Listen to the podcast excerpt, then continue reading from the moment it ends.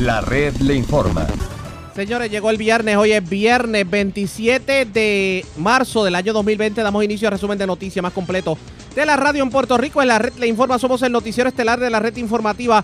Llegó el momento de que pasemos revistas sobre lo más importante acontecido. Lo hacemos a través de las emisoras que forman parte de la red, que son Cumbre, Éxitos 1530, el 1480, X61, Radio Grito, Red 93 y Top 98, www.redinformativapr.com. Las noticias ahora. Las noticias. La red le informa. Y estas son las informaciones más importantes en la red le informa para hoy, viernes 27 de marzo, lo que nos faltaba, las primeras 500 de un total de 5.000 pruebas para detectar el coronavirus que ordenó el Tax Force desaparecieron. Se asegura que ese mal manejo en medio de la epidemia que vive el país fue lo que precipitó la renuncia de la exsecretaria interina del Departamento de Salud, la doctora Concepción Quiñones del Hongo. La legislatura pide serias explicaciones sobre lo ocurrido y el gobierno alega que las pruebas sí fueron entregadas pero no pudo explicar por qué una empleada destituida de salud está a cargo en estos momentos de las pruebas. Siguen los arrestos por violación al toque de queda. Arrestan 23 personas en menos de 12 horas. El pueblo está preparado para poder afrontar un toque de queda más fuerte. Lo discutimos en esta edición. Doble asesinato en Valencia, en Bayamón, mientras asesinan hombre en sector de Gurabo. Cargos criminales contra jóvenes arrestados con armas y drogas en residencial de Río Piedras. Y a nivel internacional, Estados Unidos sigue dominando en casos de coronavirus. Esta es la red informativa de Puerto Rico. Bueno, señores, damos inicio a la edición de hoy del Noticiero Estelar de la red informativa. Señores, con una exclusiva de la red informativa. Último minuto. Esto es escandaloso definitivamente porque, digamos, un documento en, en poder de la red informativa de Puerto Rico va a poner al país a correr. La compañera periodista Sandra Rodríguez Coto reveló que en efecto 500 pruebas de coronavirus se perdieron. Se perdieron por negligencia del Departamento de Salud. Voy yo con la compañera Sandra Rodríguez Coto, que la tengo en conexión directa desde su estudio. Sandra, saludos, buenas tardes, bienvenida a la red informativa. Muchísimas gracias, José Raúl, y buenas tardes a ti también, que estamos conectados siempre aquí en la red informativa, somos parte de este equipo y trabajando por el pueblo de Puerto Rico. Definitivamente, gracias por compartir con nosotros. Me gustaría que le explicaras al pueblo cuál es la controversia con esto que acabamos de denunciar. Bien sencillo. En, en un momento donde hay tanto temor por la propagación de este virus, y donde todavía eh, está el reclamo de que hace falta más pruebas porque no están llegando. Nosotros ah, vinimos en conocimiento hace dos días de que unas pruebas habían desaparecido y aparentemente esto fue lo que precipitó la renuncia de la secretaria de salud interina, la doctora eh, Concepción Quiñones del Hongo, porque eh, no, es, precisamente que cae en bajo su responsabilidad, sino que el la lucha de poder que hay al interior del Departamento de Salud desde la salida del anterior secretario Rodríguez Mercado eh, se evidencia en este caso. Ella había ordenado comprar 5 mil pruebas de COVID a Quest Diagnostics y cuando se supone que las entregara al laboratorio del Departamento de Salud y de buenas a primeras, una, ayudante de Fortaleza la, las pidió y las mandó a buscar y las, las, pruebas no aparecieron. Por lo tanto, la doctora emitió una carta donde le dice a la gente de Quest Diagnostics que no le va a pagar y le pide al director del manejo de emergencia, que fue a donde supuestamente llevaron las, pruebas, en vez de llevarlas al Departamento de Salud, le pide que investigue. El problema detrás de todo esto tiene nombre y apellido. Se llama Mabel Cabeza, que era la, la, la denominada Chief of Staff. Decían que era la secretaria de facto en el Departamento de Salud bajo la incumbencia de Rodríguez Mercado. Esta señora Mabel Cabeza, primero que no tiene estudios en medicina, nada que tenga que ver con salud, es simplemente una empleada de, mercadeo puesta en el Departamento de Salud por su relación de amistad con el cabildero y expresidente de eh, director de campaña del, del ex gobernador Ricardo Rosselló, me refiero a Elías Sánchez. Mabel Cabeza es amiga de Elías Sánchez y de su esposa Valery Rodríguez. La ubicaron en el departamento y era la persona que estuvo a cargo prácticamente de, administrar el departamento, de controlar todos los contratos y de cedérselo a empresas que alegadamente tenían vínculos con eh, clientes a los cuales el matrimonio de Elías Sánchez y Valery Rodríguez representaban. Eh, la situación fue tan increciendo y fue a tal magnitud que una vez sale Rodríguez Mercado, lo renuncian o renuncia, eh, la doctora Concepción Quiñones de Longo despidió fulminantemente el viernes pasado a Mabel Cabezas. La despide de salud y emite un comunicado a todos los empleados del departamento diciéndole que no, eh, ella no tenía autorización para, para pedir información de la agencia y que nadie estaba autorizado a darle información de la agencia a esta señora. Y de buenas a primeras, eso lo publicamos nosotros en nuestro programa en blanco y negro con Sandra y en el blog también, José, eh, José Raúl, y que tú lo recordarás. Y entonces, una vez sale publicada esa, eh, ese memo, de buenas a primeras aparece Mabel Cabezas contratada o movida como asesora al a la fortaleza. Y desde la fortaleza está controlando el presupuesto del Task Force del COVID. Y ese es el problema que hay detrás de todo eso. A pesar de todo, la semana pasada ya logró interceptar esa, esa primera caja, o por lo menos la primera entrega de las pruebas COVID que no le llegaran al Departamento de Salud. Pero esto, aquí hay varias cosas, Sandra. Sí, por eso es, complejo el caso, es bien, pero eso es que lo planteo completo. Yo los invito a que busquen en blanco y negro con Sandra. Nosotros lo hemos ido discutiendo todo el tiempo, la magnitud del, del, del aspecto de corrupción que ha habido en esa agencia y la doctora Concepción Quiñones de Longo no se prestó para hacer ese juego. Por eso fue que ella renunció, pero lo puso por escrito. Pero aquí, aquí, hay varias cosas. Ayer cuando se le preguntó a la gobernadora en medio de la conferencia de prensa sobre las pruebas, por qué se estaban tardando, dieron una explicación que no coincide con esto para complicar la situación cuando se le preguntó sobre la renuncia de Concepción Quiñones del Hongo. Lo que dijo la gobernadora fue, ah, no, ella tomó la decisión y nosotros la aceptamos, pero ellos sabían de este escándalo.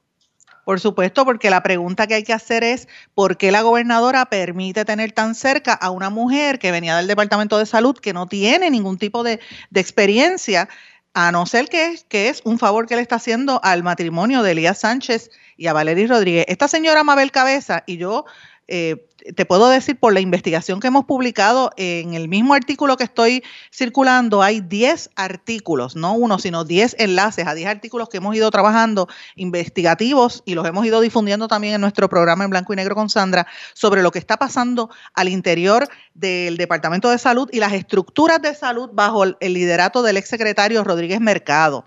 Y quien corría y administraba todo eso es Mabel Cabeza. No soy la única que lo ha publicado. El Centro de Periodismo Investigativo publicó el sábado pasado eh, otra, un artículo sobre el, poder que tenía esta señora Mabel Cabeza dentro de la agencia para designar y, y para controlar los presupuestos. Nosotros tenemos información, tenemos muchísima información que vamos a seguir sacando en la medida en que tengamos los documentos en nuestras manos, pero hasta ahora tenemos información y lo publicamos en esta nota de que Cabeza estaba a cargo o de controlar los contratos incluso de recursos humanos a, través de la compañía Manpower eh, con el Departamento de Salud. ¿Por qué? Porque eh, tiene una hermana que trabajaba en Manpower, Lumari Cabeza, que era la que eh, servía de enlace. Después Lumari Cabeza empezó a trabajar en el departamento y es una de las personas que esta señora Mabel Cabeza ha estado ubicando en diferentes agencias y en diferentes departamentos tomando control del departamento. O sea, en otras palabras, el que, los que controlaban el Departamento de Salud son los designados por Elías Sánchez y el secretario, en aquel momento Rodríguez Mercado, y después eh, la doctora Concepción Quiñones de Longo, eran marionetas de lo que hacía este grupo de personas. Como la doctora se negó a ser marioneta, entonces ahí es que viene el tranque y sucede esta situación específicamente en un momento tan terrible para el pueblo de Puerto Rico cuando estamos con esta esta epidemia del COVID que tiene a las personas sumamente preocupadas. De hecho, tú sabes que murió una maestra en el área, la mujer que murió en el área de Aguadilla, si no me equivoco, Rincón, eh, presumiblemente, ¿verdad? Por la cuestión del coronavirus y e, ella era maestra de una escuela, han acuartelado a, su esposo que era policía y todos los grupos de los policías que estaban junto a él en el mismo cuartel de policía han estado bajo cuarentena preocupados que no estén infectados por el coronavirus y la gente en este momento reclama las pruebas. Esa es la preocupación grande que hay, la lentitud. Entonces que trasciende esta información pues es algo sumamente preocupante. Definitivamente, esto hay que darle seguimiento. Vamos a ver qué tiene que decir el Departamento de Salud. Gracias por compartir con nosotros. Buenas tardes. Gracias a ti, pero te, reitero, el que quiere información está todo por escrito. Nosotros venimos publicando desde julio del año pasado con motivo del, cuando hubo las protestas del verano del 2019, pero más recientemente, ininterrumpidamente hemos estado cubriendo desde el 2 de febrero hasta el día de, hoy. Gracias por compartir con nosotros. Buenas tardes. Era, era nuestra compañera Sandra Rodríguez Coto, ya ustedes la escucharon eh, desde el estudio de En Blanco y Negro con Sandra esto es un escándalo definitivamente y las reacciones no se hacen esperar. Yo tengo en línea telefónica al presidente de la Comisión de Salud de la Cámara de Representantes, Juan Oscar Morales. Saludos, buenas tardes, bienvenido a la red informativa. Muy buenas tardes, Arriaga, y buenas tardes a los eh, que nos escuchan. Gracias por compartir con nosotros. Bueno, ¿y cómo es esto de que las primeras 500 pruebas de coronavirus se perdieron? O sea, vamos a volver a lo mismo de María. Ariaga, eh, es lamentable tener que escuchar ese tipo de noticias y como presidente de la Comisión de Salud, eh, nosotros en algún momento vamos a estar indagando sobre esta situación y exigiendo explicaciones, pero explicaciones concretas y serias. Eh, ante la situación que vive el país, es totalmente inaceptable.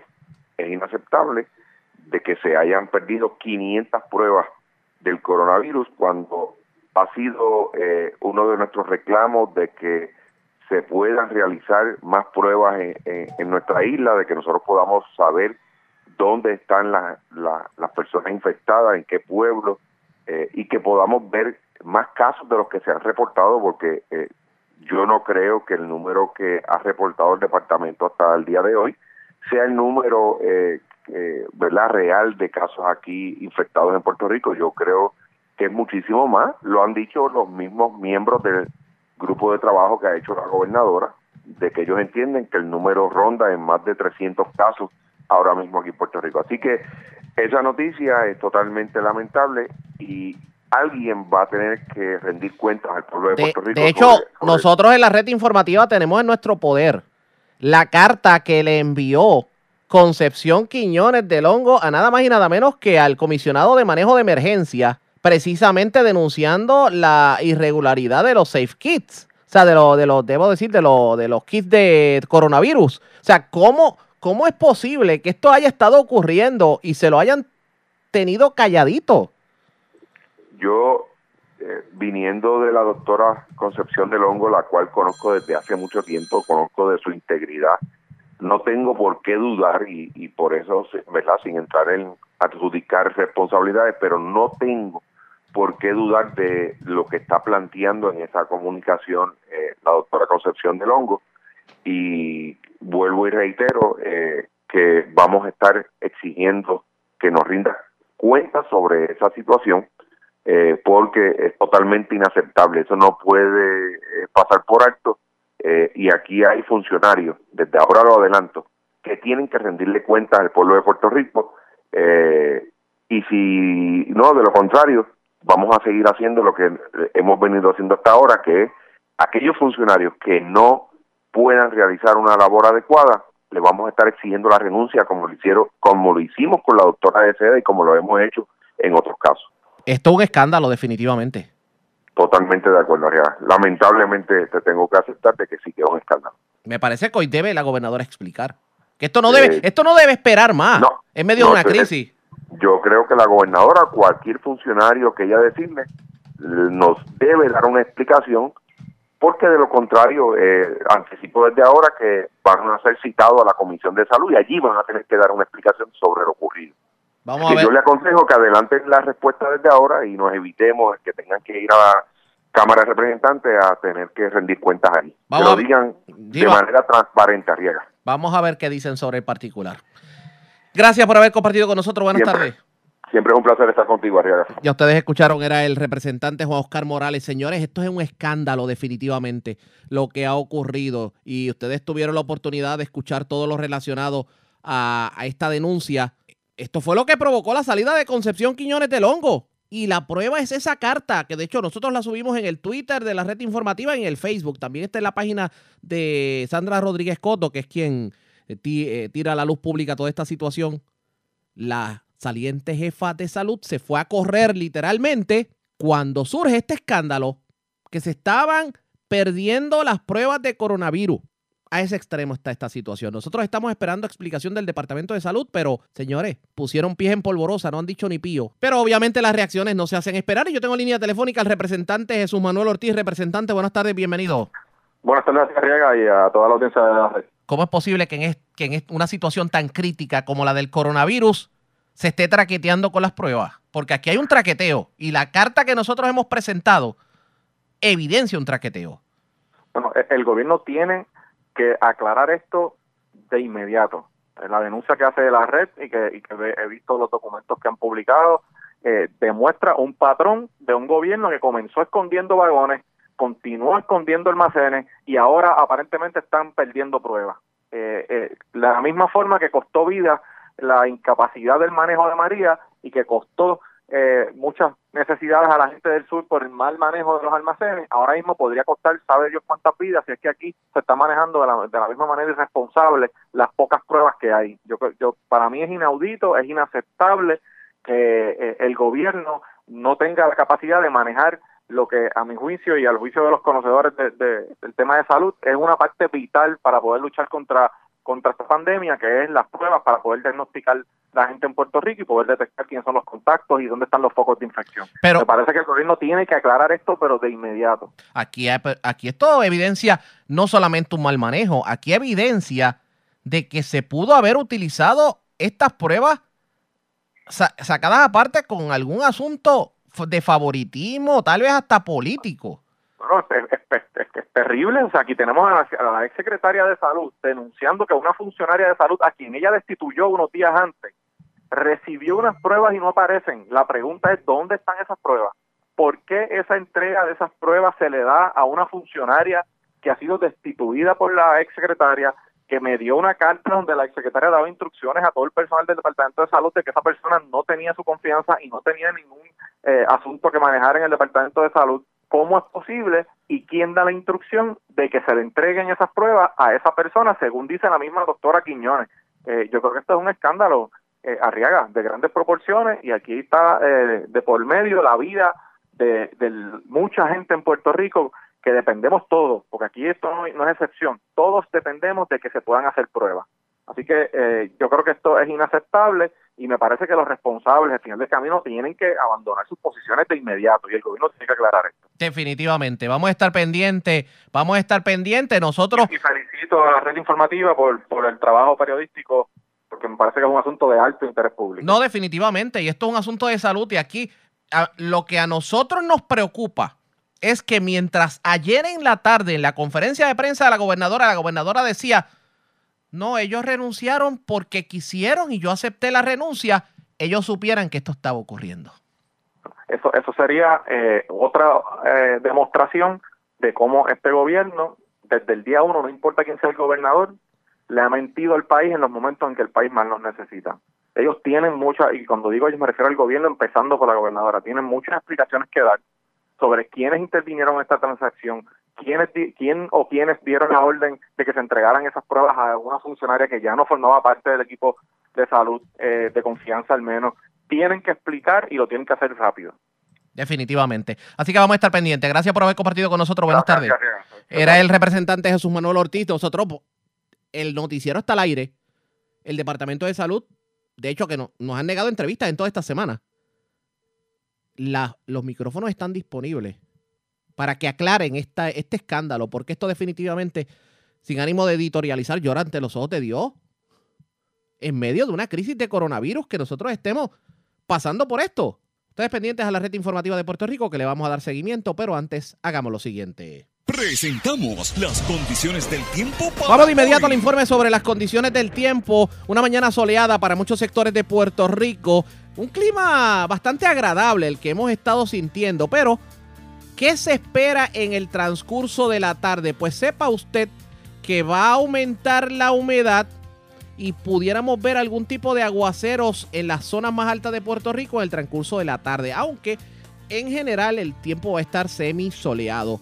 Las temperaturas van a mantenerse en los medios 80 grados y por la noche, claro, señores, está frío. Las temperaturas están bajando a los altos 50 grados en diferentes sectores de Puerto Rico. En cuanto a condiciones marítimas, bastante tranquilo el mar en oleaje entre 2 a 4 pies, aunque hay riesgo todavía de corrientes marinas para varios sectores de Puerto Rico.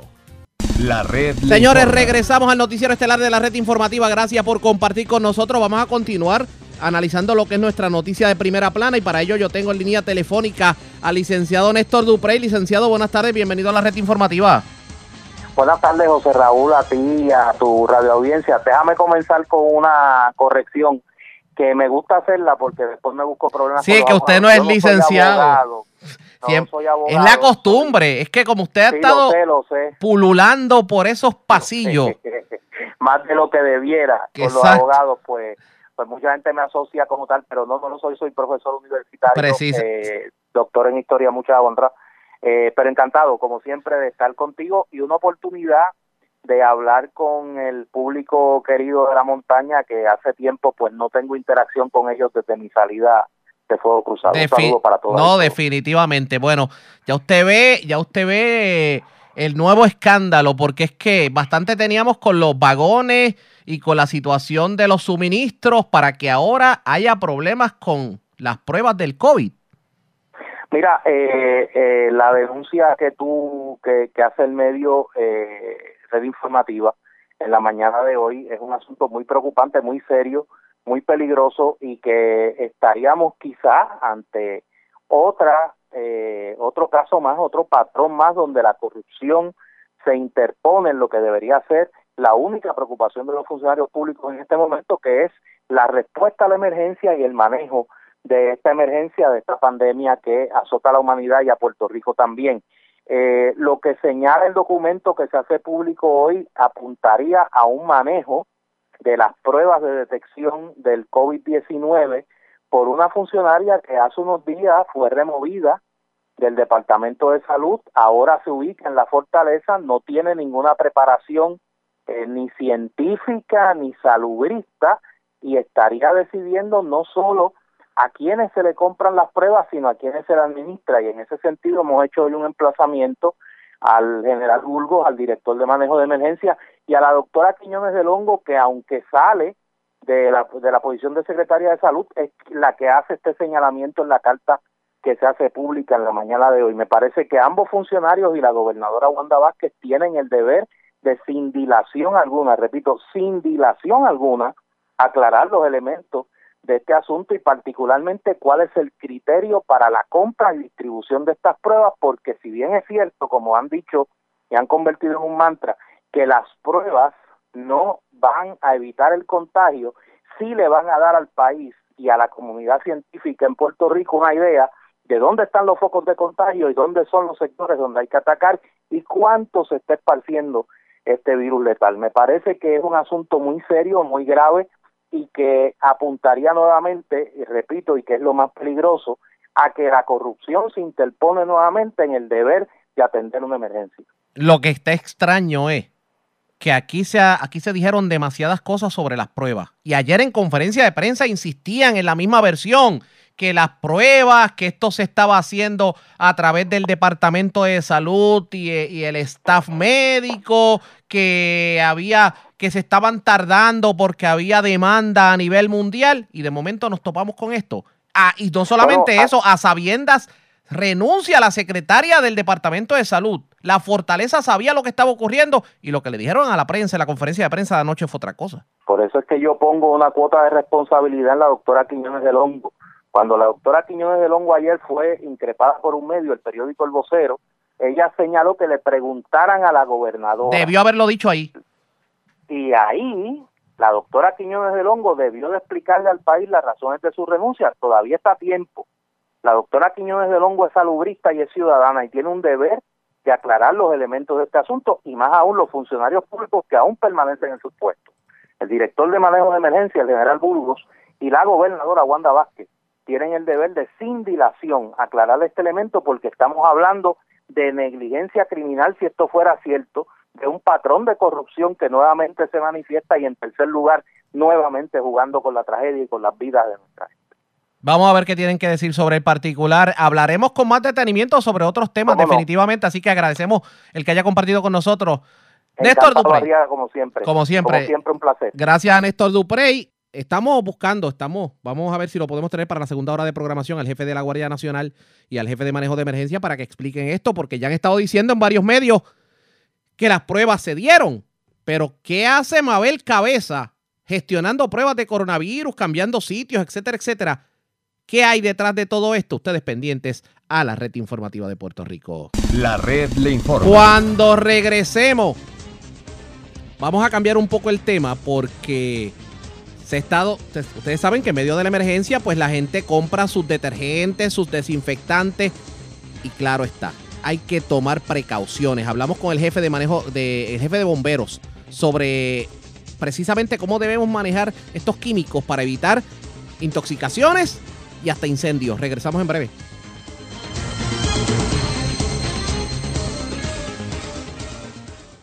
La red le informa. Señores, regresamos a la red le informa. Somos el noticiero estelar de la red informativa de Puerto Rico, edición de hoy viernes. Gracias por compartir con nosotros.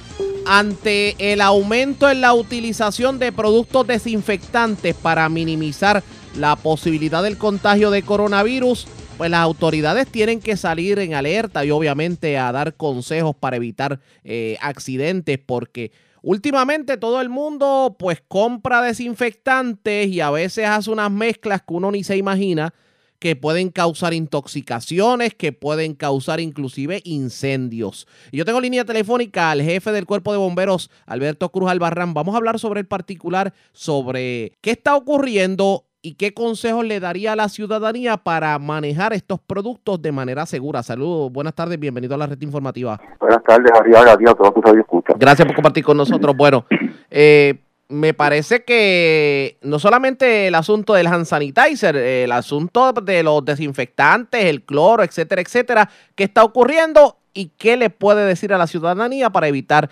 digamos, algún tipo de accidente? Pues mira, comencemos con, la utilización del hand sanitizer y el alcohol. Este producto, el hand sanitizer, la concentración de, alcohol es sumamente alta y tenemos que eh, orientar a la ciudadanía sobre ese particular. El, utilizar este producto de forma inadecuada, pues nos puede ocasionar daño eh, de forma cuando estemos cocinando o nos vayamos a... hemos visto ya varios casos y nos han reportado casos donde las personas han ido a prender la estufa y se han y se han quemado, han sufrido quemaduras en las manos y es por la concentración alta de alcohol que contiene este producto. Eh, nuestra recomendación es que cuando se vaya a cocinar o a utilizar algún tipo de flama viva, que se lave las manos con agua y jabón primero. o si viene de la calle y ha utilizado... Disculpe, disculpe que le interrumpa, pero es que estamos teniendo problemas con la comunicación. Lo escucho como que medio... La llamada como que media temblusca, como dice uno. Y quiero que el mensaje obviamente salga claro. Exacto. Sí, eh, obviamente lo, hacemos, lo decimos más a lo campo, como dice uno. Vamos, si puede repetir eso último, y disculpe que le haya interrumpido en la locución. No, se preocupe. Eh, nuestra recomendación es que si usted viene de la calle, ¿no? Ha estado en la calle o está trabajando, eh, y pues obviamente lo que tenemos disponible es este producto, pues no hay ningún problema, pero cuando llegue a su casa, que vaya a disponerse a prender la estufa, vaya a cocinar, pues por favor se lave las manos con agua y jabón para que se pueda sacar este ese producto de, sus manos y no tenga ningún tipo de, accidente, por decirlo de esta forma. Eh, tenemos que recordar que el alcohol, eh, su punto de, inflamación es sumamente bajito, solamente con 53 grados de, temperatura, pues ya este, ese producto se prende. Eh, hacemos la misma recomendación cuando las personas utilizan alcohol para desinfectar, que lo pulverizan, ¿no? Lo rocían para pulverizar, que lo hagan en un área ventilada, para evitar que entonces puedan sufrir o una intoxicación o que la alta temperatura también pueda crear este algún tipo, generar algún tipo de chispa y que se pueda prender esa área en forma de, explosión si es en un área cerrada. Eh, del mismo, del mismo, del mismo modo, hacemos el llamado a cuando se está limpiando eh, que se hacen esas famosas mezclas para que nosotros las llamamos bombas, por decirlo así, utilizamos de cuanto detergente hay lo mezclamos para limpiar eh, los baños y demás, pues que lo hagamos de forma prudente y no mezclemos esos productos. Cada producto, al, mezclarse con otro, tienen una reacción química y usted pues lo puede ver cuando pegan a burbujear o a, emitir esos vapores que se ve que lo destila. Y eso nos puede ocasionar daños a la salud porque nos puede irritar los pulmones y podemos este caer en, un grado de asfixia si la concentración es muy alta. Aparte, nosotros recabamos el pedido, ese, pedido y el llamado a que tengamos conciencia en ese particular. Por lo menos eso en el caso del hand sanitizer y de lo y de lo que pueden ser algunos compuestos como por ejemplo el, el cloro. Eh, esta, esta mala costumbre que tienen algunos y bueno, yo vamos a ser honestos, yo tampoco puedo cantarme de santo en ese sentido, porque todos lo hacemos.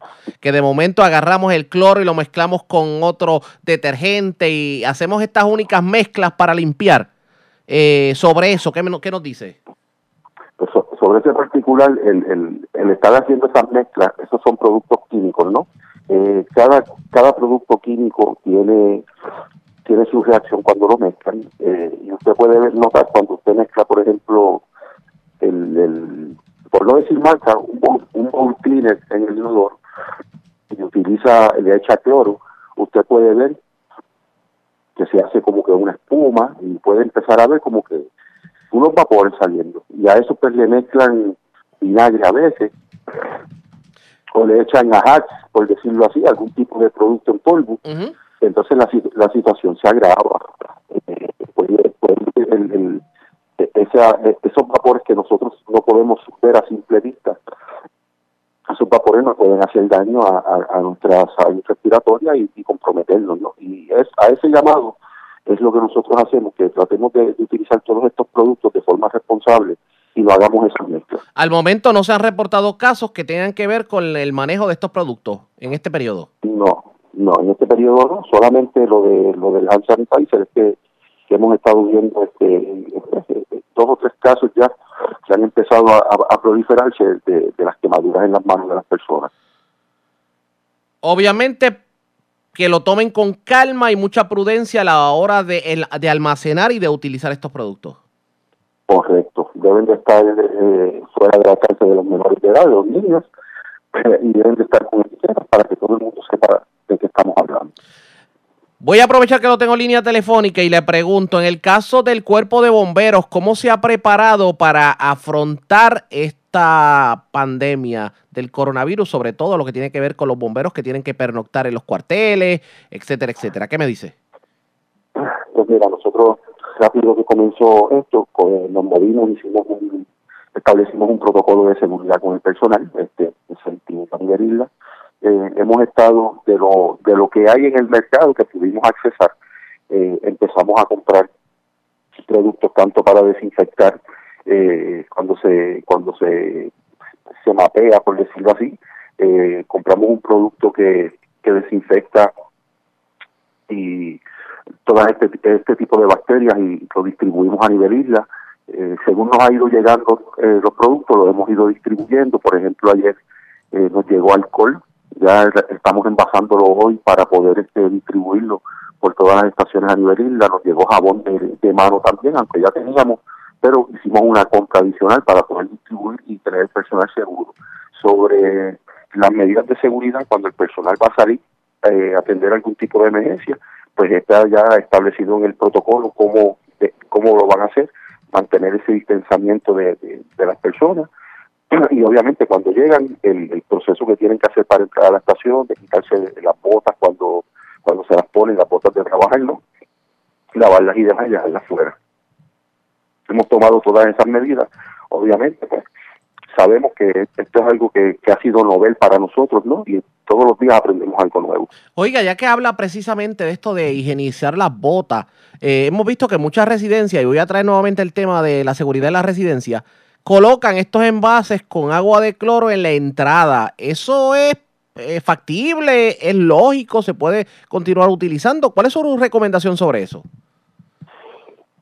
Todo lo que tenga que ver para, que puedas garantizar la seguridad de tu familia, nosotros lo vamos a, respaldar. Eh, si tienen algún envase con cloro eh, o, en un contenedor de esto de pulverizar, rociarlo en spray, pues la recomendación de cualquier agente químico que sea, no debe estar expuesto no debe estar expuesto al sol, lo debe de tener, este, y si pues, tú llegas a tu residencia y te quitan los zapatos, como han sido las recomendaciones de muchas personas, y rociarlas con, con algún tipo de desinfectante, pues mira, fine, hazlo porque estás protegiendo a tu familia. Y si te sientes seguro haciéndolo así, pues mira, no hay ningún problema. Lo importante es que ese agente químico que estés utilizando no lo dejes expuesto al calor. No expuesto al calor. Correcto. Que la entrada obviamente va a estar expuesto al calor. Exacto, por eso es que, decimos que no debe de estar expuesto al calor, lo debes de tener dentro de, de la residencia. Yo, por ejemplo, eh, tengo un atomizador y lo tengo dentro de, la puerta. La puerta se, se, cuando abro la puerta lo recoge y mismo. Me quito los zapatos, eh, rocío, rocío, con el pulverizador y me pongo la chancla y sigo caminando los dejo afuera. Interesantísimo todo esto, toda esta orientación. Cualquier persona que interese más orientación sobre el particular, ¿qué le recomienda? ¿Qué debe hacer? Se pueden comunicar tanto con manejo de emergencias, que, que, somos este somos un brazo amigo y somos somos compañeros del Departamento de Seguridad Pública, o se puede comunicar a las estaciones de bomberos. Entiendo. Pues gracias por haber compartido con nosotros. Buenas tardes. Buenas tardes a ti. Como siempre, era Alberto Cruz Albarrán, el jefe de bomberos, y la orientación es interesantísima, sobre todo en este tiempo en donde, pues, a veces como que la preocupación por el coronavirus nos hace exagerar un poquito en la utilización de, de detergentes y desinfectantes mucha precaución a la hora de almacenarlos y a la hora de, utilizarlos y sobre todo si usted tiene menores residiendo en las viviendas. Obviamente eh, la información, el listado de los, eh, digamos, los consejos de seguridad en este sentido está en nuestra página de Facebook Red Informativa PR. Entre a la página, denos like, denos share, comparta y de una vez se orienta sobre estas noticias que reportamos a través del noticiero de la radio. Así que mucha precaución a la hora de usted utilizar este tipo de detergente. La red. la pausa y cuando regresemos las noticias del ámbito policíaco más importantes acontecidas, entre las que tenemos que destacar, señores, continúan los arrestos en cuanto a la violación del toque de queda. Ya anoche se arrestaron 23 personas. Y esto parece que no pinta bien. Se reporta un doble asesinato. Se erradicaron cargos criminales contra dos jóvenes por un asalto cubo en la madrugada del jueves en una estación de gasolina en la zona noreste de Puerto Rico. Eso y mucho más en esta edición de hoy del Noticiero Estelar de la Red Informativa. Regresamos en breve.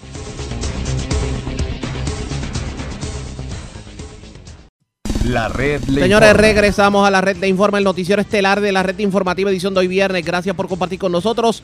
Vamos a noticias del ámbito policíaco. Se reportó un doble asesinato en Bayamón, en la urbanización Valencia. Y es Israel Arroyo, oficial de prensa de la uniformada, quien nos trae detalles en vivo sobre el particular. Saludos, buenas tardes. Saludos, muy buenas tardes, Ariaga y Ray Escucha. Como bien mencionaste, se reportó un doble asesinato en horas de la noche de ayer eh, a través del sistema de emergencia 111 alertaron a las autoridades sobre un vehículo incendiado en la calle Pablo Rivera, sector Hoyo, Caldero, de reparto Valencia en Bayamón. Al llegar la autoridad lugar encontraron un Toyota Yaris del año 2012 incendiándose. Cuando bomberos extinguieron las llamas, se percataron de dos cuerpos calcinados de dos hombres en su interior. Al momento los osisos no han sido identificados. John Doe, el agente Silva, a la división, adscrito a la división de homicidios del 6 de Bayamón, hizo cargo de la investigación junto a la fiscal Mónica Pérez. Gracias por la información. Buenas tardes. Buenas tardes. Gracias, era Israel Arroyo, oficial de prensa de la policía en el cuartel general de la zona metropolitana, en la zona noreste de Puerto Rico. Señores, le erradicaron cargos criminales a dos jóvenes de 19 años a los que se le atribuye el robo que se dio en la madrugada de ayer en el garaje Shell de Yunque Park en Río Grande. Daniel Fuentes, oficial de prensa de la policía en Fajardo, con detalles. Saludos, buenas tardes. Saludos, buenas tardes. Durante la tarde de ayer, agentes adscritos al Cuerpo de Investigaciones Criminales Área Fajardo radicaron cargos criminales por violación a la ley de armas y robo contra Alexis Rivera Jiménez, de 19 años, y Roberto Ortiz Feliciano, de 19 años, ambos residentes en Río Grande. Los hechos se remontan a la 9 y 15 de la madrugada de ayer jueves en el garaje Shell de Yunque Park en Río Grande, donde Rivera Jiménez y Ortiz Feliciano, cubriendo sus rostros y utilizando armas de fuego, le realizaron eh, disparos a la puerta principal, logrando acceso al interior, apropiándose de 80 dólares en efectivo, cervezas y hojas de tabaco. La perjudicada, quien es empleada del lugar, pues resultó ilesa. Y los individuos pues, fueron puestos bajo arresto por el policía municipal Christopher Hernández. Esto fue en la calle F de la organización Alturas de Río Grande. Este caso pues, fue llevado ante la presencia de la juez Mari Colón Mazó del Tribunal de Fajardo, que luego de escuchar la prueba determinó causa, fijando una fianza eh, de seis mil dólares a cada uno, la cual fue diferida por la Oficina de Servicios con Antelación a Juicio, OSAC, y fiado y fiador privado. Ambos quedaron, quedaron en libertad hasta la vista preliminar pautada para el 29 de abril del corriente año. El agente Giovanni Cantes, adscrito a la División de Robo del 6C, bajo la supervisión de la sargento Glenda Roman, estuvieron a cargo de la investigación. Eso es todo lo que tenemos hasta el momento. Buenas tardes y buen fin de semana. Y gracias para usted también. Era Daniel Fuentes, oficial de prensa de la policía en Fajardo. De la zona noreste vamos al sur de Puerto Rico porque una persona fue sorprendida infraganti tratando de llevarse un vehículo. Esto ocurrió en la calle Molina en Ponce. Se le ocupó una bolsa de cocaína y obviamente estaba en violación al toque de queda. Luz Morel, oficial de prensa de la policía en Ponce con detalles. Saludos, buenas tardes. Sí, muy buenas tardes a todos. Tenemos para informar que a eso de las 12 y 1 de la madrugada de hoy, 27 de marzo, fue informado sobre el arresto de un individuo, de un hombre, por violación a la orden ejecutiva, eh, sustancias controladas, además, eh, tentativa de hurto de auto. Según la información recibida por personal del centro de mando y por personal de agentes adscritos al precinto Ponce Este, esto se encontraba realizando rondas preventivas por la calle Molina al llegar frente a la residencia número 25. Estos encontraron, observaron a un individuo que se encontraba en el interior del vehículo Toyota modelo Corolla del año 2015, el cual se encontraba estacionado frente a la residencia y no le pertenecía. Al momento del arresto, el hombre identificado por la policía como Johnny Cruz Negrón, de 36 años, le fue ocupado una bolsita y envase conteniendo en su interior cocaína, además de una pastilla este, el arresto fue realizado por el agente Julio Quintana y quien estará consultando en horas del día de hoy ante el fiscal de turno para la posible erradicación de cargos correspondientes contra el señor Johnny Cruz, ya que el mismo quedó bajo la custodia de estos. Eso es lo que tenemos hasta el momento. Gracias por la información. Buenas tardes. Muy buenas tardes a todos.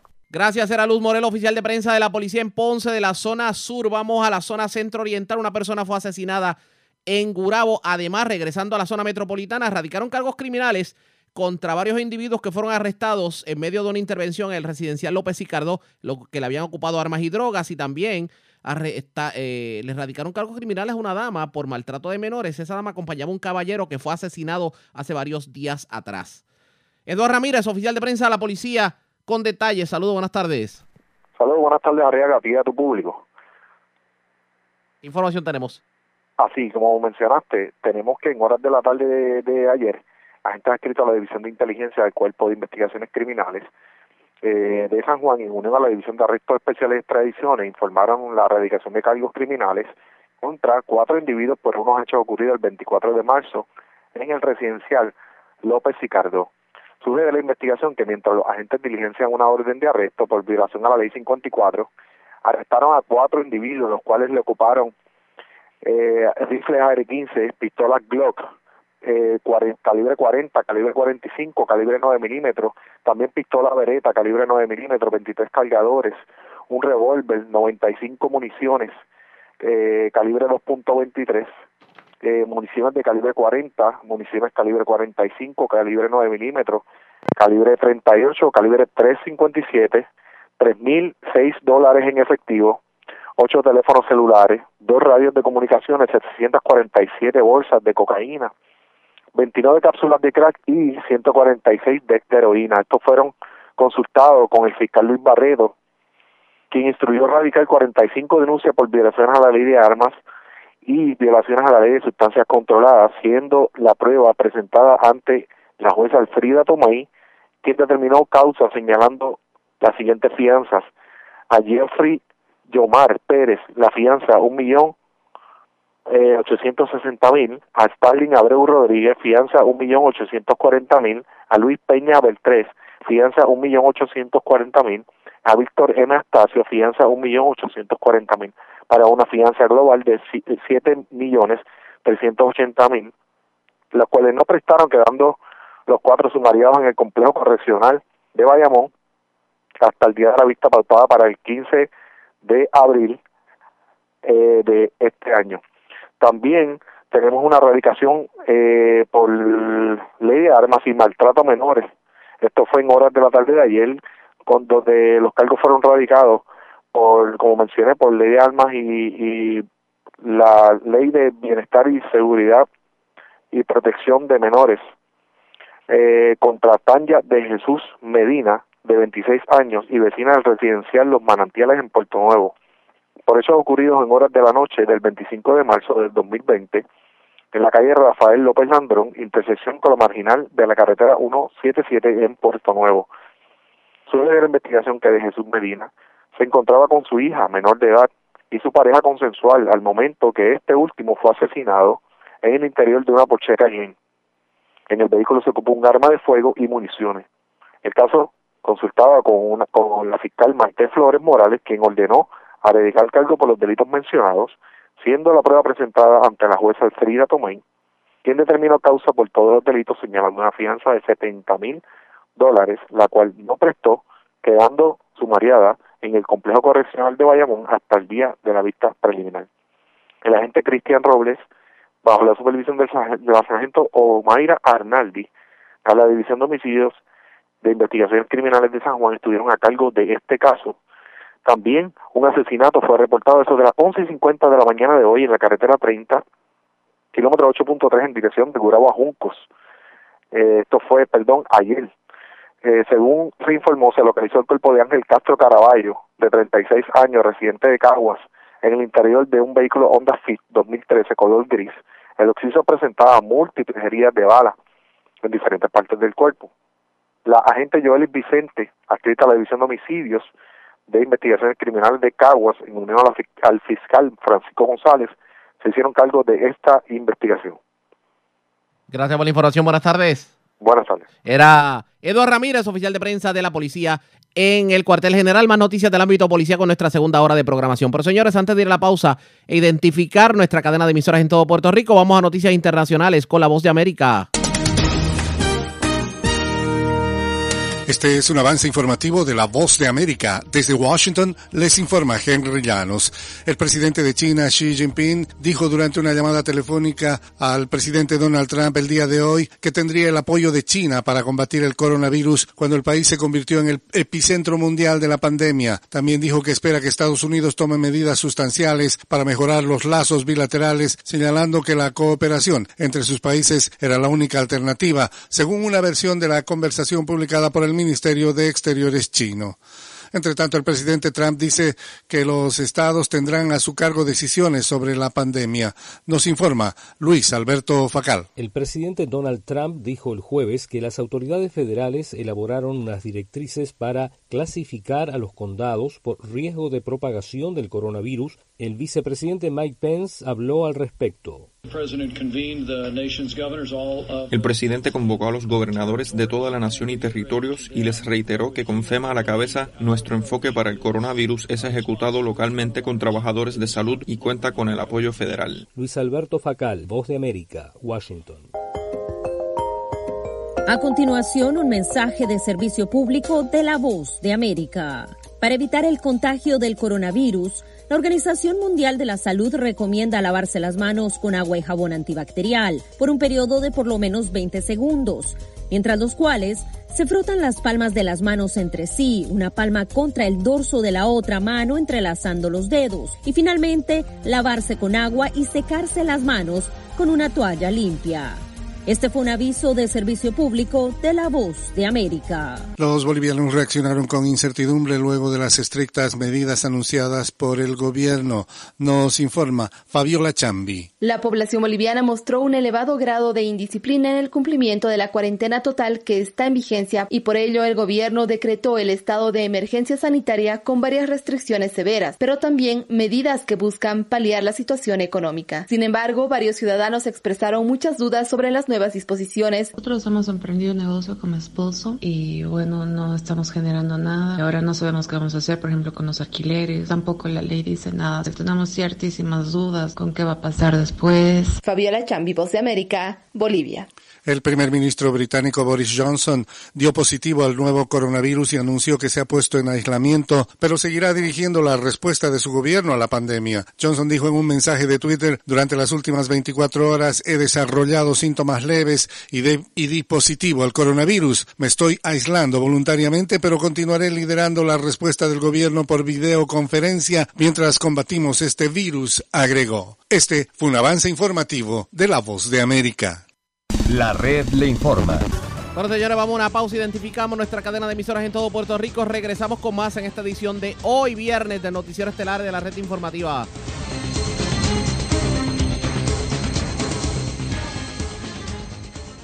La red le informa. Señores, iniciamos nuestra segunda hora de programación en el Noticiero Estelar de la Red Informativa. Soy José Raúl Arriaga. Vamos a continuar pasando revista sobre lo más importante acontecido hasta esta hora de la tarde y me escuchan como siempre a través de las emisoras que forman parte de la red y también por www.redinformativapr.com. Señores, las noticias ahora. Las noticias. La red le informa. Y estas son las informaciones más importantes de la red le informa para hoy, viernes 27 de marzo, lo que nos faltaba, las primeras 500 de un total de 5.000 pruebas para detectar el coronavirus que ordenó el Tax Force desaparecieron. Se asegura que ese mal manejo en medio de la epidemia que vive el país fue lo que precipitó la renuncia de la exsecretaria interina del Departamento de Salud, la doctora Concepción Quiñones del Hongo. La legislatura pide serias explicaciones sobre lo ocurrido y el gobierno alega que las pruebas sí fueron entregadas, pero no pudo explicar por qué una empleada destituida de salud está a cargo en estos momentos de las pruebas. Siguen los arrestos por violación al toque de queda. Arrestan 23 personas en menos de 12 horas. El pueblo está preparado para poder afrontar un toque de queda más fuerte. Lo discutimos en esta edición. Doble asesinato en Valencia, en Bayamón, mientras asesinan hombre en sector de Gurabo. Cargos criminales contra jóvenes arrestados con armas y drogas en residencial de Río Piedras. Y a nivel internacional, Estados Unidos sigue dominando en casos de coronavirus. Esta es la red informativa de Puerto Rico. Bueno, señores, damos inicio a la segunda hora de programación, el noticiero estelar de la red informativa. De inmediato a las noticias. Para aquellos que no tuvieron la oportunidad de escuchar la primera hora, nuestra, nuestra noticia de primera plana, y que de hecho la presentamos en primicia, tiene que ver con la desaparición de 500 pruebas para detectar el coronavirus. Y esto pudo ser el detonante para que la ex secretaria interina del Departamento de Salud, Concepción Quiñones de Longo, renunciara ayer jueves al cargo que solo ocupó por varios días ante la salida de Rafael Rodríguez Mercado. De hecho, según una carta que publicara Sandra Rodríguez Coto y que discutimos en la primera hora de programación, la cual envió Quiñones de Longo al comisionado de manejo de emergencias, el general José Burgos, está expresa que no tiene conocimiento del paradero de las mismas. La doctora sostuvo que la carta, bueno, en la carta que se le había notificado al directivo de CUES que no iban a pagar por unas pruebas que no habían llegado y que no podían permitir que se pusiera en riesgo el uso de los fondos y recursos destinados al servicio de la salud en Puerto Rico. Esto definitivamente ocasionó el huracán. Nosotros estamos esperando reacción del gobierno. Tan pronto la tengamos, se la vamos a dar. Pero mientras tanto, para aquellos que todavía están más perdidos que usted sabe qué, con esto de lo que va a ocurrir a partir del próximo martes, vamos a escuchar qué fue lo que dijo la gobernadora con esto de las tablillas, con esto del toque de queda. Esto dijo la gobernadora en conferencia de prensa ayer en la tarde. Por lo tanto, en esas medidas un poco más rigurosas que se, que se tomarán a partir del 31 de marzo, está que el toque de queda a partir del 31 de marzo comenzará a las 7 de la noche y se extenderá a las 5 de la mañana. Es decir, todos los ciudadanos en Puerto Rico deben estar en sus casas permanecer en sus casas hasta el 12 de abril. Aquellas excepciones que están en la orden ejecutiva y que eventualmente van a estar en la enmienda de la orden ejecutiva, ustedes saben que allí había un toque de queda para los que estaban eh, yendo a la farmacia, yendo a la gasolinera, yendo a alguna cita, de 5 de la mañana a 9 de la noche. Ahora es de 5 de la mañana a 7 de la noche. Hemos reducido dos horas. Es necesario que la policía pueda tener un periodo de tiempo donde podamos tener mayor control. Y esto se debe a que nosotros a través de las estadísticas de la policía y de las diferentes intervenciones de la policía y de las personas que han pasado inclusive hasta por los peajes, hemos tenido la información de que no todo el mundo estaba respetando ese toque de queda o esa hora de estar en su vivienda de las 9 de la noche. Así que vamos a dar la oportunidad, ahora vamos a ser un poco más estrictos y van a estar en sus casas a partir de las 7 de la noche. Sabemos que el distanciamiento salva vidas, mas tomar medidas para controlar esta emergencia de salud pública es tan importante como lo que hagamos para evitar que esta situación se convierta en una crisis económica para nuestras familias. En virtud de eso, al inicio de esta semana anunciamos un paquete de medidas de alivio económico que asciende a cerca de un billón de dólares como impacto directo al bolsillo de un amplio sector de nuestro grupo trabajador, protegiendo el empleo público e incentivando aquellas pequeñas y medianas empresas. A esas medidas que anunciamos el pasado lunes se suma una nueva lista de empleos y de empleados del sector público y municipales que serán, de alguna manera, recibirán un incentivo. Hemos escuchado y he tenido la oportunidad de escuchar a muchos sectores y se hace la diferencia porque son funcionarios públicos que están en la calle, que están implementando la orden ejecutiva para que nosotros podamos tener la oportunidad de salvar vidas y de evitar el contagio. Estos funcionarios que quizás en aquel desglose no fueron mencionados, paso a, darles esta descripción para que sepan que se han unido aquellos empleados que van a recibir un estipendio. Se añaden a esos funcionarios públicos y que están colaborando en la implementación de la orden ejecutiva los policías municipales, quienes recibirán aproximadamente un bono de 3.500 dólares. De igual manera, los bomberos municipales, los empleados de ciencias forenses, de igual manera, los 3.500 dólares. Para aquellos agentes de, de rentas internas que están en la calle, implementando la ley, la orden ejecutiva para aquellos comercios que están en clara violación a la orden ejecutiva, hay un bono de dos mil dólares. De igual manera para los alguaciles. Eh, 3.500 dólares para los agentes de investigaciones especiales. Ustedes saben que al principio les dije que para todos los miembros del DSP los hemos eh, establecido las categorías para los agentes de investigaciones especiales, 3.500 dólares. Los empleados del sistema del 911 de igual manera, manejo de emergencia, emergencias médicas. Para los empleados de salud correccional, que son las enfermeras que trabajan en el sistema de salud correccional público, 4 mil dólares de bono. Para los oficiales de custodia, que son los que están asistiendo en todas las medidas de seguridad, 3.500 dólares. Y de igual manera los terapistas, los técnicos de hospitales públicos, 2.500 dólares. Ha habido un bono para los farmacéuticos del sector público, mil dólares para los tecnólogos médicos, mil dólares y para los médicos residentes que nos han ayudado y nos asisten, increíblemente un bono de mil dólares. Estamos además reservando un fondo para la investigación que será otorgado al recinto de ciencias médicas que también está siendo dialogado con la Junta de Control Fiscal. Es importante que sepan que estas medidas que son para aquellos funcionarios que están asistiendo en esta emergencia, que es una emergencia que todo el mundo ya conoce, que es novel, que tenemos que ser agresivos para proteger a nuestro pueblo, están en la calle, no solamente cumpliendo con su deber, sino también arriesgando sus vidas expuestos a la contaminación para poder ayudar a que nuestro pueblo pueda salir de la mejor manera en salud y vivos, ¿verdad? Que tengamos a nuestros seres queridos con nosotros. Así que son las medidas que hemos hablado con la Junta de Control Fiscal para poder incluir a estos funcionarios públicos. La semana pasada firmé el proyecto de ley que viabiliza la telemedicina para que los profesionales de la salud atendieran a los pacientes con sospechas de síntomas de coronavirus. Es importante y una petición que nos hicieron directamente del Task Force para beneficio de los pacientes, de los que están en su casa, para evitar que tengan que salir al médico, a la consulta de su facultativo. En esta ocasión estuvimos enviando una enmienda para ampliar la, la práctica de la telemedicina al resto de los servicios médicos especializados, no necesariamente vinculados con la emergencia, como son los pediatras, ginecólogos, fisiatras, ortopedas, entre otros. porque es importante incluirlos? Porque son los ciudadanos que necesitan ir al pediatra o que necesitan ir a un fisiatra.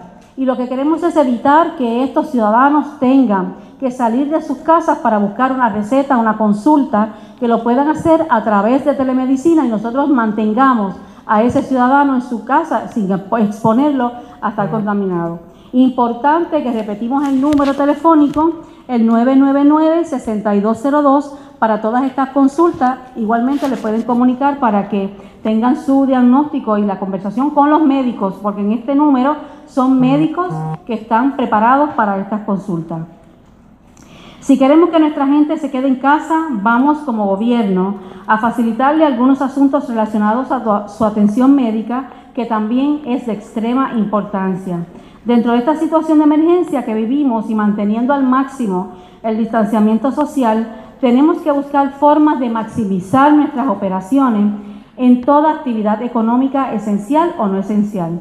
Sobre este particular hemos trabajado de manera eh, continua para reconocer que hay unos servicios que son importantes ofrecer y que podemos lograrlo. Por ejemplo, al firmar esa orden que será efectiva el próximo martes, hay muchos servicios profesionales que reciben nuestros estudiantes, como son los psicólogos, las, terapias. Que... Pero vamos a abundar un poquito más en lo que fue esto del pico y placa en Puerto Rico. Vamos a continuar escuchando a la gobernadora. Único antídoto que tenemos para frenar la curva del contagio han tenido la oportunidad de escuchar en varias ocasiones a nuestro equipo médico, al Task Force médico, y saber lo insistente que han sido con este tema de llevar los mejores recursos y las mejores aportaciones a nuestro pueblo para tomar las decisiones correctas.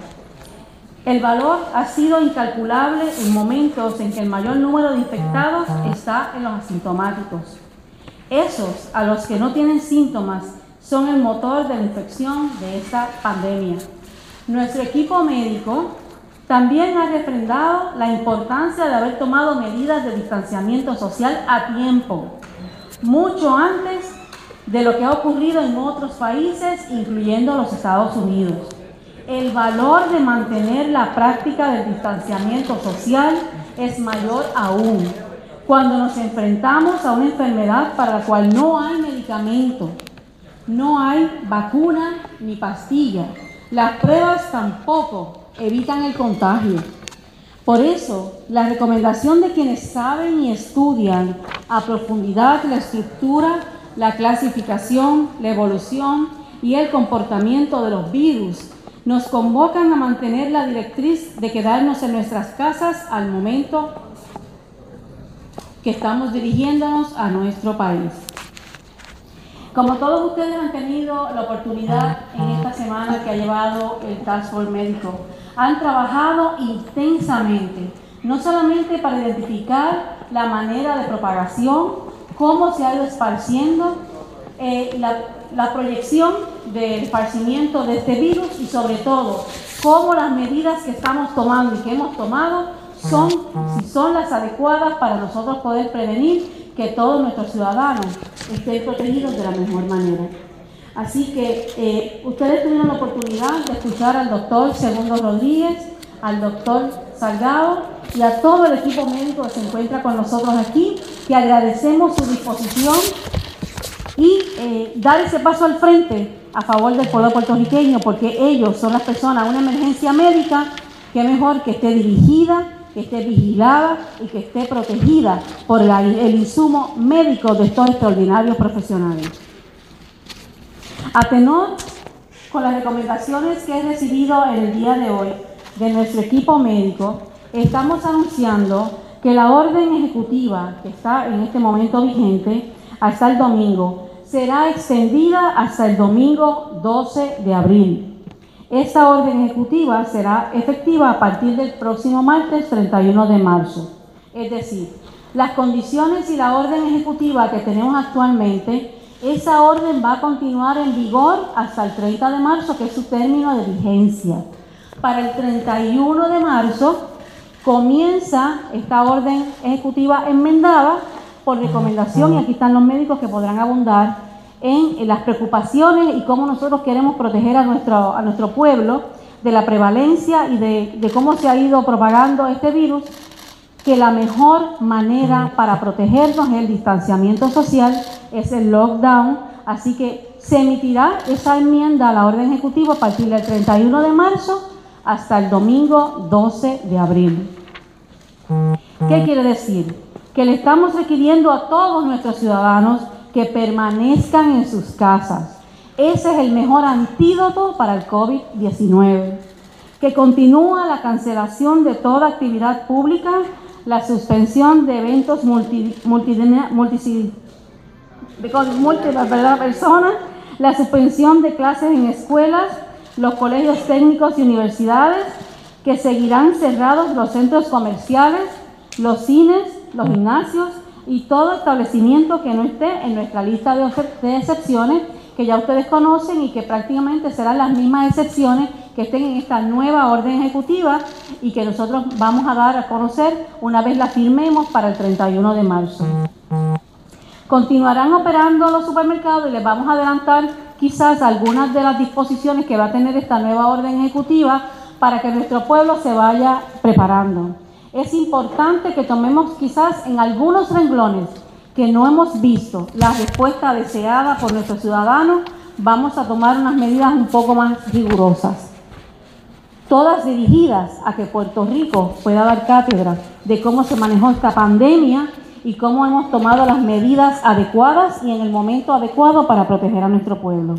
Continuarán operando los supermercados, las farmacias, la gasolinera, las sucursales bancarias, los hospitales y los laboratorios, siempre que se tomen las medidas cautelares, manteniendo los, los controles de salubridad y sobre todo, y lo más importante, limitando la cantidad de personas que acceden simultáneamente a esos lugares.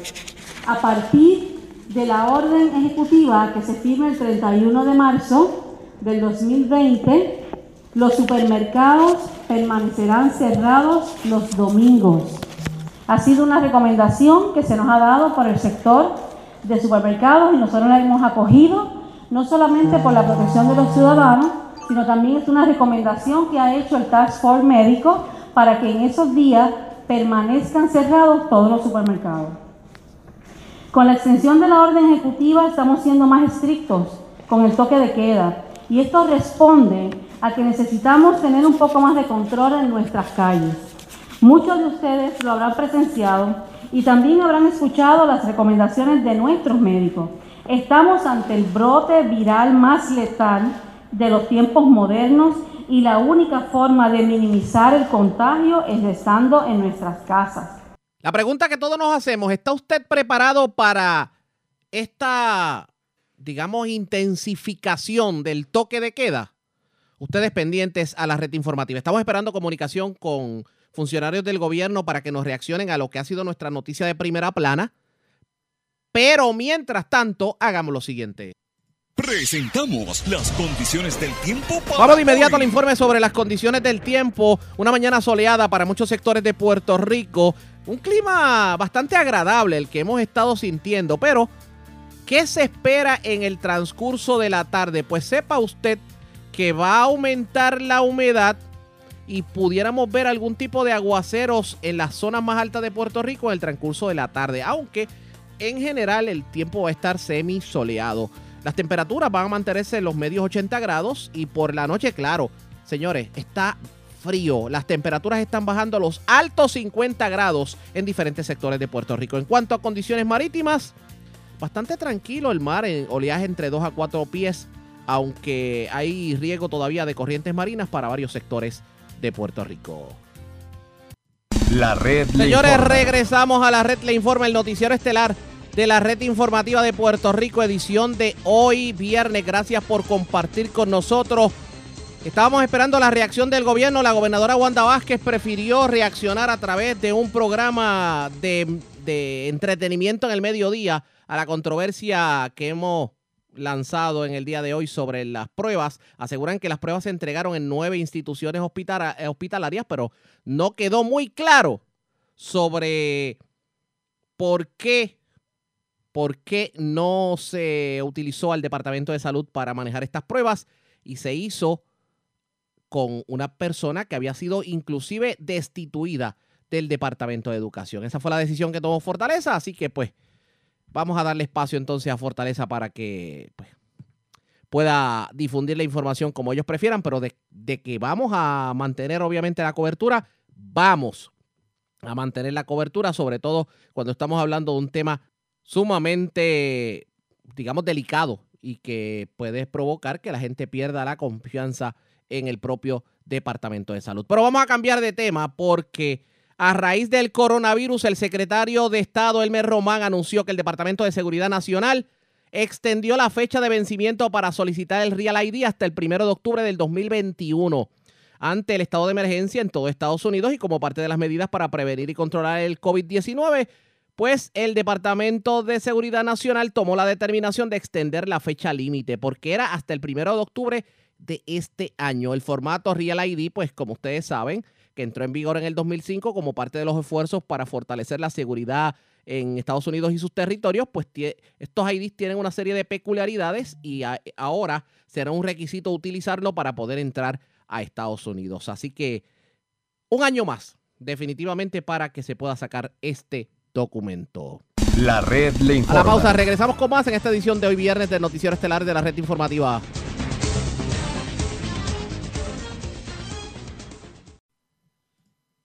La red Señores, regresamos a la red le informa, el noticiero estelar de la red informativa. Gracias por compartir con nosotros. Los alcaldes comienzan a pedir ayuda al Estado, tomando en consideración que ya pues, comienzan a salir números más precisos de dónde se están concentrando los casos de coronavirus.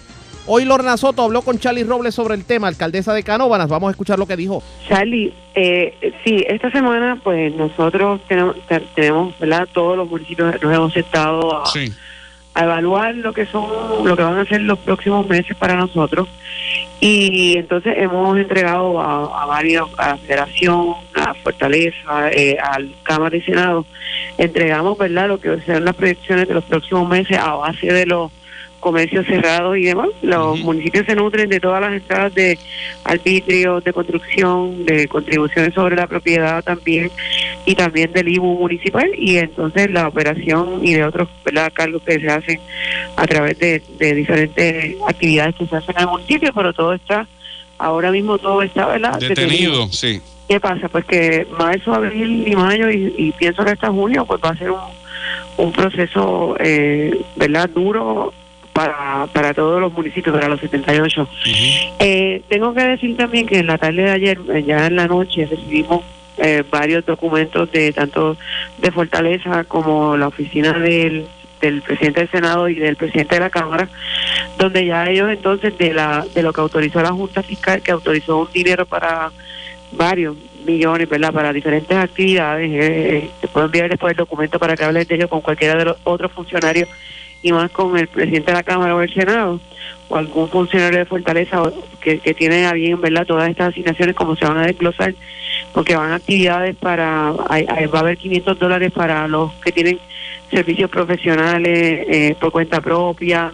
eh, hay, hay un desglose de varios millones de dólares, ¿verdad? creo que son casi 500 millones de dólares que van a desglosar en diferentes actividades. Pero en lo que respecta a los municipios, pues en el día de, en la noche ayer, muy tarde, ¿verdad? Entre tantas reuniones, te lo digo que los días para mí están siendo bien largos, entre tantas reuniones y conferencias, etcétera, recibimos entonces un documento para notificarnos cómo va a ser la distribución municipal y entonces de, de, ciudad, de municipios que tengan 25 mil ciudadanos o menos van a recibir creo que son como algunos 800 mil dólares de inmediato, el municipio que tenga de 25 a 50 va a recibir un millón y los municipios más grandes de 50 van a estar recibiendo como un millón, eh, si no me equivoco, 700 mil dólares. Eh, Alcaldesa, pero, pero la, la, pregunta es cuándo, porque estamos oyendo, ¿verdad? Que si se va a recibir esto, que si hoy, que si mañana, pero entonces empiezan que si no tenemos los formularios. Recibimos también ayer, bueno, porque si se hace directo, esa transacción se hace electrónica. Ayer también recibimos, nos enviaron la resolución de Cámara, que es la que asigna lo, ¿verdad? el dinero al país, y Senado también eh, nos, nos, envió copia de esto. Ellos lo van a, Senado lo, ya lo está trabajando, el perdón, la Cámara lo trabaja, Senado lo, lo, lo trabaja, se aprueba, la gobernadora lo firma y la transacción puede ser electrónica. Así que yo supongo que los próximos días pues lo, lo, lo van a estar trabajando. Nosotros nos hemos sentado, ¿verdad? Porque hay, hay muchas áreas que que nosotros tenemos que trabajar, como por ejemplo, hablé con Tomás Rivera también ayer, hay que trabajar, ¿verdad?, legislación, aunque existe una legislación federal para el tele, teleworking, pues también hay que hay que trabajar eh, legislación en Puerto Rico para ello, para que entonces empleados que tengamos que activar, que nosotros estamos usando los empleados de confianza, pero en su momento vamos a tener que seguir trabajando para poder seguir trabajando por Puerto Rico ¿verdad? y por el pueblo de Canóvana, vamos a tener que entonces activar algunos empleados que están trabajando, que se les está pagando por ley especial para ver que activarlos para que trabajen desde su casa. Hay muchas cosas eh, ahora mismo pasando. Eh, Charlie, que son nuevas, que hay que tomar medidas, pero en este caso, en el caso de la economía de los municipios, pues nosotros nosotros sí tenemos que ponernos, ¿verdad? Ahí, porque ya marzo se está acabando, viene abril, abril era el mes de patentes, no no va a haber, ¿verdad? Eso se va a depositar ahora en julio. Quiere decir, quiere decir que alcaldes y alcaldesas tienen que apretar el botón de, de, de, management, de administración, porque ¿qué va a pasar? Que tú no vas a tener dinero para empezar el año fiscal. Entonces, ¿cómo tú te vas a reinventar? ¿Cómo, cómo vamos a hacer esto? O sea, hay, hay un proceso por delante, bien, un reto bien agresivo que tenemos que trabajar no solamente con la parte administrativa, la parte de salud, pero la parte de salud, pues, ¿qué pasa? Yo se la, se, la, la hemos trabajado, está en manos del doctor Mellado, creo que está en manos de un buen médico. Eh, ayer mismo, él mismo me dijo, mira, Lorna, no sé cuánto tiempo se va a tardar lo lo de las rapid test. Los rapid test nos pueden dar luz sobre si el si el ser humano tiene verdad su cuadro se está comprometiendo yo le digo bueno pues cuántas tenemos que comprar vamos a comprar 100 pruebas mandamos a hacer la orden de 100 pruebas para entonces aunque tenemos pruebas de COVID, tenemos de microplasma y tenemos de flu, pero también mandé a comprar los rapid test, aunque mandaron, que aunque eh, anunciaron que van a venir, eh, creo que de estas pruebas 3.500, 3.5 millones, pero lo que llegan que nosotros pues las vamos a tener porque lo que quiero es que el área de la salud pues esté bastante controlada. Algo bien importante, Charlie, que tomo tiempo porque a través de tu de tu onda yo quisiera que los demás municipios escucharan esto. Mira, el doctor Mellado ayer también le hablamos y, y tuvimos una reunión para que pusiera los casos de Carona que le están llevando llegando, la ley IPA protege eso, esas personas, pero que lo pusiera, al igual que laboratorios y demás que están haciendo la prueba, que nosotros estamos pidiendo que se comuniquen al CDT para que nos digan por, por, por, por región, ¿verdad? Por comunidad, si me están llegando casos de San Isidro, si me están llegando casos de Cubuy, si me están llegando de Campo Rico. ¿Por qué? Porque nosotros hoy a las 5 de la mañana, y era por lo que no le había contestado también, ya nosotros hoy viernes, en, con el debido proceso y tomando las medidas de seguridad para nuestros empleados, sacamos siete brigadas, ¿verdad? Eh, a, su vez, para que trabajemos la recogida de escombros y vegetativo, porque la gente, aunque le dijimos, sí lo sé, aunque le dijimos que no lo vamos a sacar, pues mira, pues hoy viernes, pues lo voy a sacar un día a la semana, siete brigadas saco un, un, chofer con, con dos personas, lo menos ¿verdad? personas posible para que nos cubran. Están desde las 5 de la mañana el, operaciones, Rubén Martorell, este, todo el mundo, obras públicas. Estamos en todas las comunidades, eh, casas donde hay escombros, recogemos, seguimos.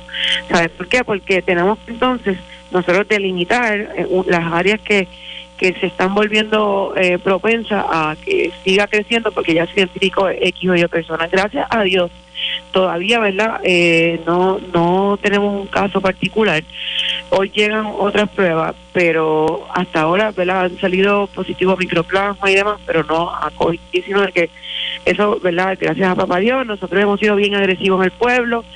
Yo me tirajo el agua, eh, eh, le toco la sirena, que tiene gente, mucha gente en el negocio, le digo, se tienen que mover, ¿sabes? Tienen que irse tienen que comprar y tienen que moverse, porque la autorización es así, la policía me está haciendo, la policía estatal me está ayudando, eh, hemos tenido que cerrar placitas de mercado porque no entienden que tienen que ser cariados, pues finalmente tuvimos que, eh, me da mucha pena, pero el problema es que entonces la gente empieza a tocar las verduras. A, a, coger las verduras con la mano. Y entonces pues le estamos diciendo, miren, no pueden bajarse del carro, tienen que hacerlo así, así, así, así. Pues no es así, ¿sabes? Y, y hemos tenido que ser bien agresivos en ese punto. Ahora la gobernadora ha dicho, ¿verdad?, que los impares van a transitar, eh, que ahí caigo yo, no, tengo que buscar un carro para ahora. Exacto. el oficial es par, el oficial es par. Pero el, el, impar, pues, pues tiene que, tengo que salir, pues, ahora yo sé que mi tablilla solamente va a poder transitar martes, jueves y sábado. El impar, lunes, miércoles y, y viernes, y el domingo todo el mundo en su casa. Que bueno, mira, eso es una medida buena, porque todavía estos 15 días son clave para Puerto Rico entero. Estas fueron las expresiones de Lorna Soto, alcaldesa de Canóvanas. Obviamente hay más preocupación eh, de parte de los alcaldes, tomando en consideración que el Departamento de Salud ha comenzado a difundir números más precisos sobre dónde se concentran precisamente eh, los casos de coronavirus. Y obviamente los municipios no pueden solo precisamente con toda esta carga. Otros alcaldes han hecho lo propio, así que hay que ver qué va a estar ocurriendo. Ustedes pendientes a la red informativa. La red. A la pausa y cuando regresemos, ¿qué está ocurriendo a nivel de Estados Unidos y el mundo con el coronavirus? Es lo próximo. A la pausa, regresamos.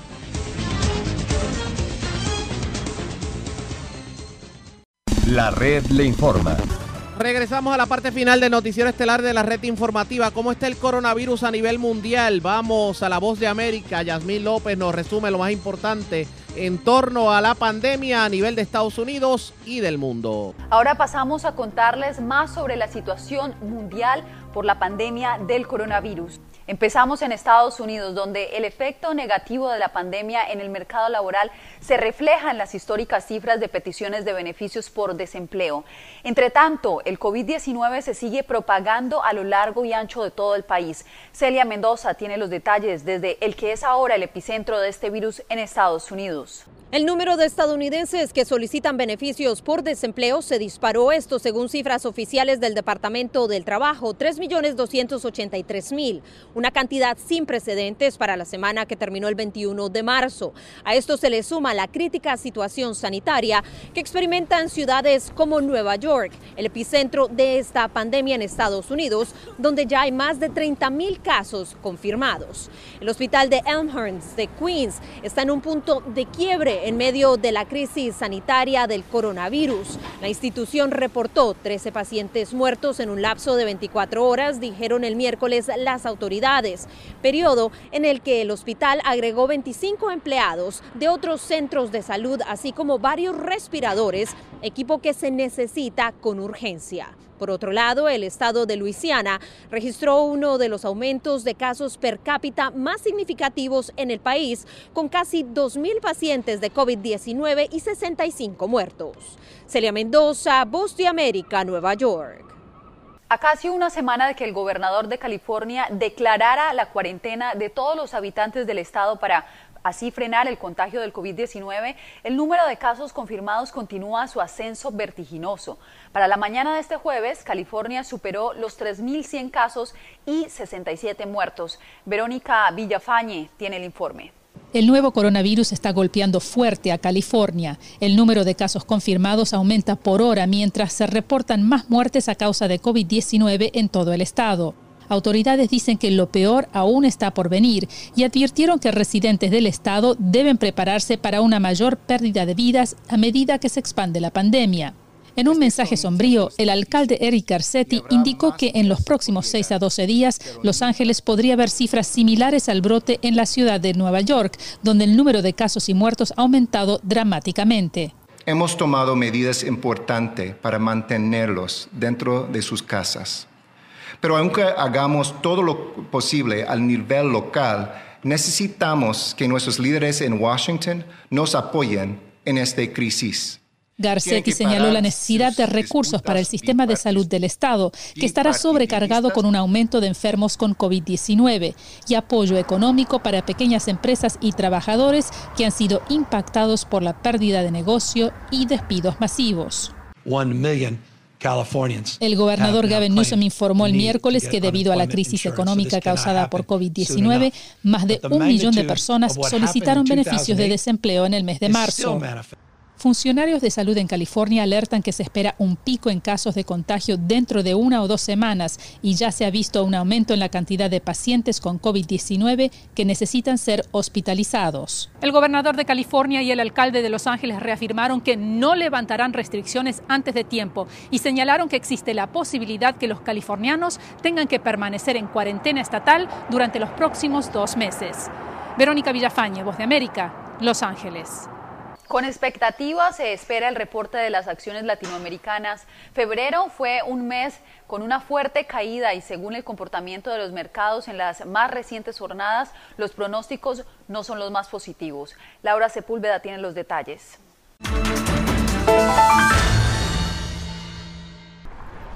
Durante febrero, mes en el que comenzó a registrarse la presencia de casos de coronavirus en Estados Unidos, el índice Standard Poor's Latinoamérica BMI sufrió una caída del 12%, mientras Standard Poor's Latinoamérica 40 registró un declive del 11%. Ambas cifras preocuparon a los expertos, pero sobre todo alertan frente a la realidad de las más recientes jornadas que podrían significar una inestable mejora. El índice de Standard Poor's 40 mostró una caída pronunciada durante todo el periodo en el cual cayeron las bolsas globales debido a las interrupciones posibles en la actividad económica en China y en el resto del mundo debido a el aumento de eh, la incidencia de este nuevo coronavirus. El indicador Standard Poor's Latinoamérica 40 hace referencia a las 40 compañías líderes y que representan aproximadamente el 70% de la capitalización del mercado total de la región. Brasil, Chile, Colombia, México y Perú son los mercados provenientes más importantes que lo constituyen y el efecto sobre los mismos se percibe en diferentes sectores. Los consumidores, eh, las manufacturas, eh, pero creemos que hay, y bueno, y además de los productores de commodities como petróleo y cobre. Armando Armenta, economista especialista en bolsa, destaca que aunque el panorama no ha sido el mejor, aún hay esperanza de recuperación. Eh, sin embargo, hay una posibilidad de aumentar eh, después de que haya una respuesta de política económica por parte de las autoridades chinas. Expertos destacan que los golpes a la economía latinoamericana son inevitables, dado que las economías líder del mundo resultan afectadas, lo que genera un efecto en cadena. Laura Sepúlveda, Voz de América, Nueva York. Desde Nueva Zelanda hasta Rusia, el mundo entero intenta contener el brote del coronavirus mientras el número de casos y de fallecidos aumenta cada día. Expertos afirman que el epicentro pronto podría mudarse de Europa, como nos informa Jacopo Luzzi. Casi un tercio de la población mundial se encuentra bajo restricciones de movimiento. De hecho, después de que India ordenó un toque de queda de 21 días a sus ciudadanos, ahora son más de 3 mil millones las personas en 41 países cuya vida cambió debido al coronavirus. Desde Rusia hasta Nueva Zelanda, los países aplicaron toques de queda mientras el número de los infectados sigue creciendo, con la cifra récord de medio millón de casos alrededor del mundo y más de 20.000 fallecidos entre los varios continentes. Tanto es así que la OMS dijo que los gobiernos deberían dejar de perder tiempo precioso frente al enemigo público número uno, el COVID-19. El tiempo de actuar era en realidad hace más de un mes, hace dos meses, pero aún creemos que hay una oportunidad. 75 mil casos en Italia, 56 mil en España, 40 mil en Alemania. Parecen los números de una guerra, mientras son simplemente los casos de coronavirus en los países más afectados de Europa donde la cifra de los fallecidos ha superado los 10.000. España tiene más víctimas que China, país que no señala más casos nuevos, mientras Italia es el lugar con más muertos a pesar de que en los últimos cuatro días los números empezaron a decrecer. Es un dolor para nuestra comunidad que está perdiendo a los más frágiles y vulnerables. Es un dolor que se renueva constantemente. De 175 países que reportan casos, solo naciones como Corea del Norte y Turkmenistán no señalan pacientes. Entre tanto, la pandemia podría, según expertos estadounidenses, convertirse en algo cíclico y de temporada, que con el verano podría reducirse para volver con el frío y el invierno. Jacopo Luzzi, Voz de América. La Oficina de Rescate Marítimo del Condado de Miami-Dade está integrada al menos por 90 salvavidas que protegen las vidas de los residentes y turistas. El reciente cierre de las playas por el coronavirus los dejó sin trabajo. Alonso Castillo conversó con uno de ellos y nos tiene la historia. Hoy, Eduardo Curbelo no está salvando vidas. Hace seis años desempeña esa función en las playas de Miami, que desde el 19 de marzo, por instrucción del alcalde del condado de Miami-Dade, Carlos Jiménez, se cerraron para limitar la propagación del coronavirus. Esto aplica a todos los parques, playas y centros de recreo bajo el mando del condado de Miami-Dade. La decisión gubernamental tuvo una consecuencia directa en la rutina del salvavidas. Es por el bien de nosotros, hay que sacrificarse, hay que cerrar las playas, cerramos las playas, hay que tomar medidas. Lo más importante es la vida de las personas si nos afecta económicamente, que nos afecte. Las 663 millas de playas de Florida son parte fundamental del motor económico del estado. El turismo, según expertos, será una de las industrias más golpeadas por las restricciones impuestas. Curvelo además trabajaba como terapeuta profesional en un reconocido centro de masajes, que también fue cerrado por la orden ejecutiva. El intercambio que tiene con la persona, el, el terapista o el mismo cliente en este caso, y se va a ver afectada también. Hay que cerrar esos locales, hay que tomar una medida porque es una cosa seria. En cuestión de una semana, dos ocupaciones importantes para Eduardo fueron suspendidas indefinidamente. Su esposa también está lidiando con una situación compleja. En este caso mi esposa es mi enfermera, no puede dejar de trabajar porque está cuidando enfermos. Ella todos los días regresa a la casa y tenemos la, estamos expuestos a que ella esté, eh, haya adquirido el virus en, su, en su trabajo. Y es bien estresante. A pesar de la incertidumbre, Eduardo se mantiene optimista de que pronto volverá a olvidarse del mundo esquivando las olas en el mar. Alonso Castillo, Voz de América, Miami. Mantenerse alejado de personas sospechosas o pacientes con coronavirus es la primera y más esencial regla de salud pública para detener el contagio. Así lo asegura un doctor especializado. Natalie Salas Guaitero nos explica por qué. Hola, Natalie, ¿qué tal? Ahora hay que saludarse así. Exactamente, distancia social. Y no menos de un metro o metro y medio. Es la distancia aconsejada por el doctor Elmer Huerta, médico especializado en salud pública. Según el galeno, Perú es el único país de América Latina que tuvo una visión correcta para detener el brote de COVID-19 al suspender las garantías para evitar el contacto social. El contagio del virus se hace solo de dos maneras. Una es que cuando estemos hablando, yo tosa y te pase el virus de frente a esta distancia, uno o dos metros. Esa es una. Y la otra es que yo agarré mi teléfono celular después de haber estornudado y tú tocas el teléfono y te llevaste la secreción mía y te contagias. El doctor Huerta considera que lo que ocurrió en China les cayó por sorpresa. De ahí el aumento acelerado de casos y la propagación a países cercanos. Sin embargo, en la región de las Américas se está viviendo un efecto retardado, que es algo normal en las etapas de expansión de una epidemia.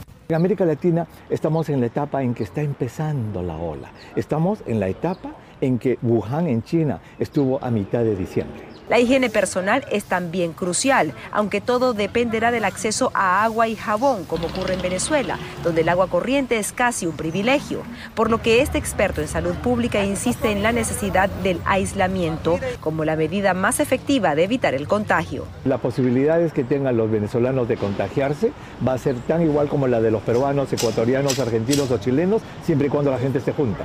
Para Huerta, los gobiernos de América Latina aún están a tiempo de decretar un toque de queda por 14 días, que es el tiempo de incubación del virus, y así detener el avance del COVID-19. Natalisa Las Guaitero, Voz de América, Washington. La red le informa. Señores, enganchamos los guantes. De ser necesario, este fin de semana interrumpiremos programación tanto en las emisoras que forman parte de la red informativa como nuestras plataformas de la internet para llevarles a ustedes información actualizada sobre el coronavirus. De no ser así, regresaremos el próximo lunes a la hora acostumbrada cuando nuevamente a través de Cumbre de Éxitos 1530 del 1480 de X61 de Radio Grito de Red 93 y de Top 98 le vamos a llevar a ustedes el resumen de noticias más completo de la radio hasta entonces que la pasen bien.